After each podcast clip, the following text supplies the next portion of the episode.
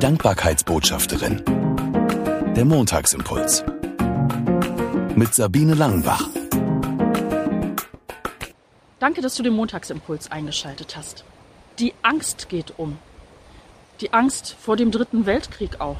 Das titelte am Samstag die Lüdenscheider Nachrichten.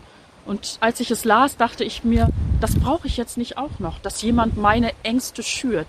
Meine und die Ängste von vielen anderen Menschen. Im Blick auf das, was in der Ukraine im Moment los ist, wo mitten in Europa Krieg herrscht. Es ist nicht weit weg. Das ist vielen bewusst. Angst ist kein guter Berater. Das weiß ich aus meinem eigenen Leben.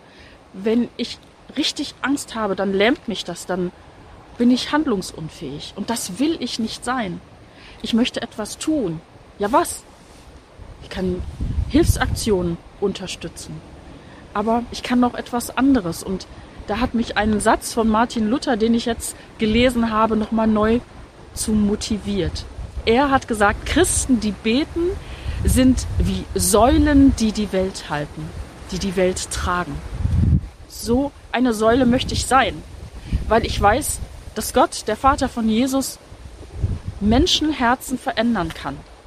Auch die von Politikern, auch die von Menschen, die mit harten Bandagen kämpfen und die über Leichen gehen. Selbst bei denen kann Gott etwas verändern. In meinem kleinen Bereich habe ich das selber erlebt, dass Menschenherzen sich verändert haben in dem Moment, wo andere dafür gebetet haben oder wo ich selbst dafür gebetet habe, wo ich nie gedacht hätte, dass da ein, ein Wandel stattfinden kann. Aber Gott kann. Gott kann. Und darauf vertraue ich jetzt auch. Und ich möchte mich nicht von der Angst beherrschen lassen. Ja, Angst wird mich vielleicht begleiten, aber sie soll nicht mein Tun und Denken beherrschen. Mit diesen Gedanken gehe ich in diese Woche und mit gefalteten Händen. Ich möchte beten für diese Situation.